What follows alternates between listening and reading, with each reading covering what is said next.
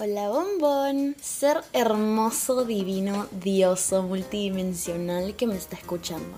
Bienvenido a The I Am Journey Podcast, un podcast de Paloma y Ximena Ponce de León.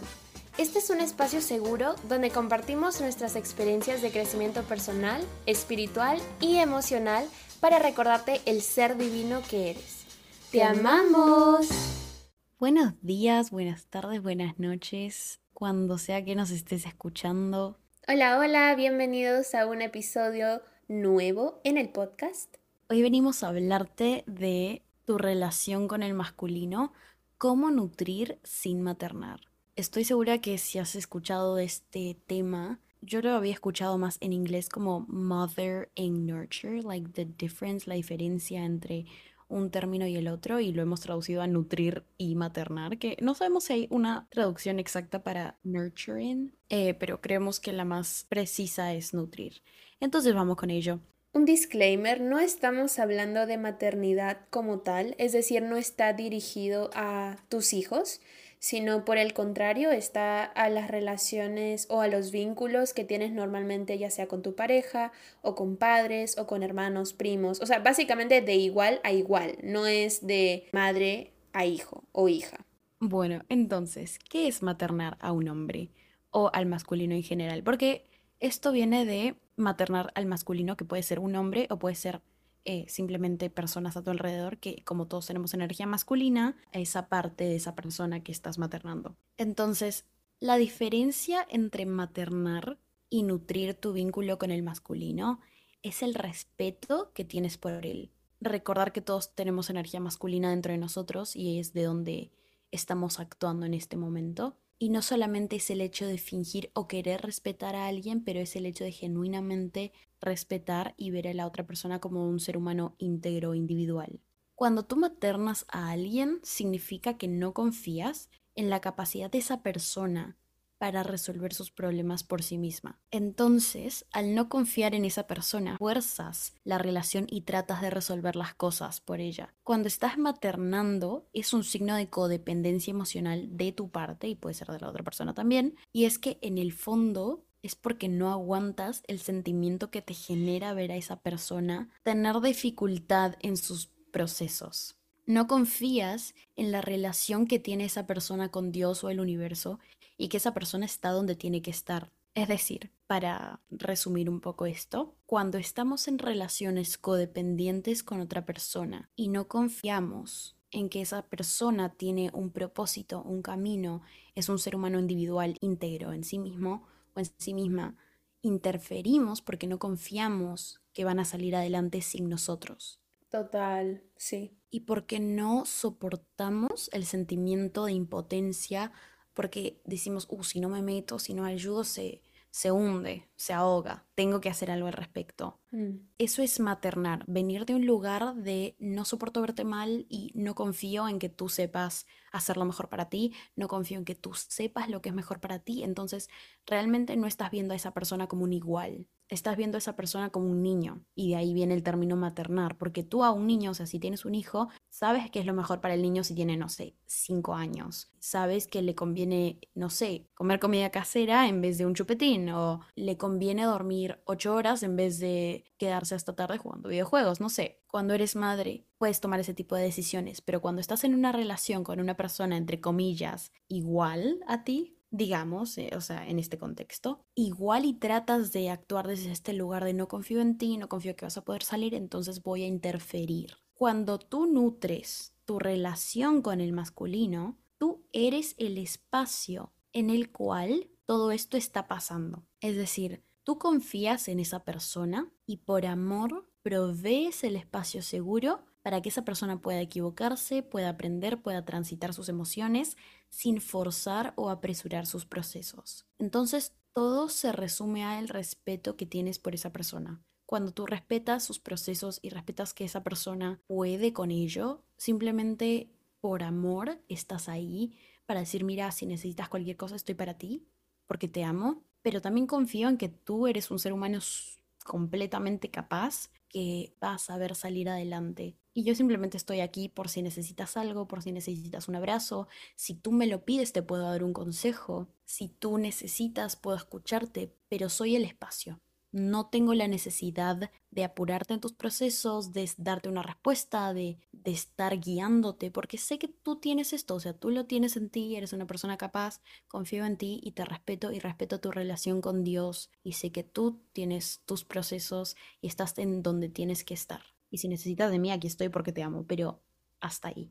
Total. Justo hoy día estaba escuchando un episodio que Paloma me recomendó de Victoria de Val y este episodio hablaba eh, específicamente de que Victoria no tiene amigos o amigas que la en inglés es hold her accountable, en español pensamos que es la responsabilizan por su manera de actuar y viceversa, o sea, ella tampoco hace eso con sus amistades y ella explicaba que básicamente cuando tú te intrometes, cuando una persona te cuenta, por ejemplo, sí es que hice tal, tal y tal, en vez de ser ese espacio en el que escuchas, empiezas a ser ese espacio en el que juzgas y en el que criticas sus acciones, sus palabras, etc. Entonces empiezas a decirle, creo que no deberías haber hecho esto, yo creo que tu lugar hubiera hecho esto, o creo que la malograste aquí, creo que deberías arreglar esto, como que tú empiezas a tratar de arreglar la situación de la otra persona o directamente a la otra persona como tal.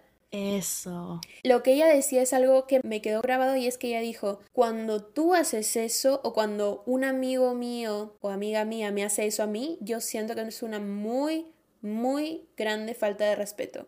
Y yo dije, wow. ¿Y por qué ella lo toma así? Porque ella dice, si tú no respetas el proceso de la otra persona, estás diciendo directamente, yo no creo que tú tengas un camino de vida, yo no creo que tú tengas un propósito, yo no un creo... Juicio. También, yo no creo que tú tengas un juicio, yo no confío en que tú estés en el lugar en el que tienes que estar. Eso. No confío en tu juicio, no confío en el lugar en el que tienes que estar. Exacto, y tampoco confío en tu relación con Dios, porque si yo confiara en tu relación con Dios, yo sabría que Él te está guiando al lugar perfecto en el que tienes que estar y en la versión de ti que tienes que ser.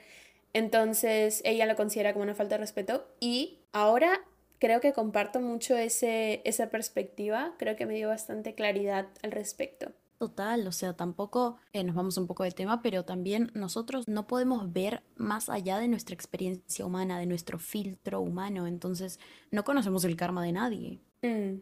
No sabemos por qué estás donde estás. O sea, karma es simplemente consecuencia, acción, consecuencia. Eh, no es bueno o malo, simplemente es.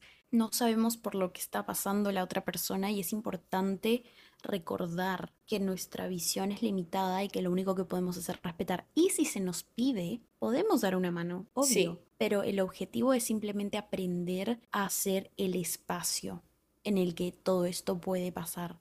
Aprender a escuchar, a proveer el espacio seguro, a simplemente estar sin juzgar. Porque es lo que la otra persona necesita, al fin y al cabo.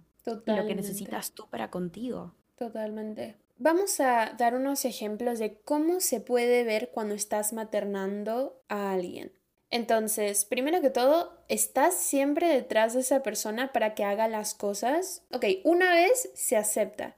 Dos, tres, cuatro o más veces ya no te corresponde. Por ejemplo, cuando tratas a tu pareja como si fuera un bebé o un niño que no puede tomar responsabilidad por sí mismo y le dices, ¿ya tomaste tu pastilla? ¿Cómo? ¿Y ya estás buscando un nuevo trabajo? ¿Y tus pendientes, el pendiente que tenías, ya lo hiciste? ¿Y comiste todo tu almuerzo? o sea, son mm. cosas básicas que cualquier ser humano puede hacer cuando llega a cierta edad. Y sobre todo si ya están en una relación formal, o sea, por lo menos son enamorados o algo por el estilo, o sea, novios. Girl, como que no hay manera de que una relación sea efectiva, sea exitosa cuando tú paras maternando a tu pareja. No hay manera. Claro, porque le estás diciendo, che, no te veo como un ser humano funcional. Tal cual, le estás diciendo, bueno, ya, bueno, yo, yo te tendré que dar la pastillita del almuerzo. No, pues tú te enfermo. Em, después de eso, Literal te sientes responsable de sus emociones, como él se sienta claramente. Ahora, ahora, punto importante, punto importante. Cuando tú has cometido un error, claramente te decimos que tomes responsabilidad al respecto, pero cuando él tiene sus propios mambos, o sea, sus propios problemas, y tú tratas de tomar la responsabilidad por sus emociones, ese es el problema. Como que tratar de apropiarte de lo que no te pertenece. O sea, la idea es no maternar a esa persona, sino detenerte un rato y decir, creo que tú eres suficientemente capaz para poder como que sostenerte a ti mismo y poder lidiar con tus propias emociones. Yo puedo ser el espacio en el cual tú me compartes tus emociones y te abrazo, pero no puedo ser la persona que arregle tus emociones. Claro, o más allá de simplemente las emociones como ver a alguien y decir, uh, veo que tienes, no sé, problemas de herida con padre o herida de madre y querer interferir y sanar la herida. Ok, ¿cómo podemos sanar tus heridas? Ok, ¿cómo podemos, o sea, veo que tienes, no sé, apego ansioso. Ok, ¿cómo podemos trabajar con eso? Okay, veo, veo que tienes ta y ta y ta y ta. Esto es más probable que pase entre relaciones de pareja, como decir, ah, mi pareja, he notado que tiene esto. Ok, ¿cómo puedo ayudarlo a sanar? ¿Entendés? Yeah. Porque sentimos la necesidad de sanarlo o arreglarlo Mm, porque nos sentimos responsables de los procesos de la otra persona. total. Es como que sientes que esa persona sin tu ayuda no llega a ningún lugar, no hace nada. Exacto. Entonces como que sientes que tú tienes que ser eh, quien dirige el barco, sientes que tú tienes que liderar y esta energía de maternar es actually, es una energía masculina herida cuando no se usa en su ambiente natural. Mm, Claro, porque si estás maternando a tu hijo, es como tiene que ser, es parte de la naturaleza de tu relación, de una madre a hijo o un padre a sus hijos, qué sé yo. Pero cuando estás en una relación de pareja, esto no es natural y no es sano. El sentir que la otra persona sin ti no avanza, esto es una manera muy obvia de codependencia. Sí, justo, de hecho eso me hace pensar en que he escuchado muchas esposas que dicen, por ejemplo, tiene dos hijos, pero como está casada y trata de maternar al esposo, dice, ay no, yo tengo tres hijos, porque este es un hijo más. Claro. Ese es un gran, gran, gran error que se hace porque están totalmente emasculando a su esposo y no solo eso, sino que lo está, básicamente lo traes abajo, o sea, tu, tu pareja está pero en el piso. Claro, el maternar viene de cuando no estás en una situación de, como decir, madre, hijo, padre, hijos, eh, y estás en una relación de pareja,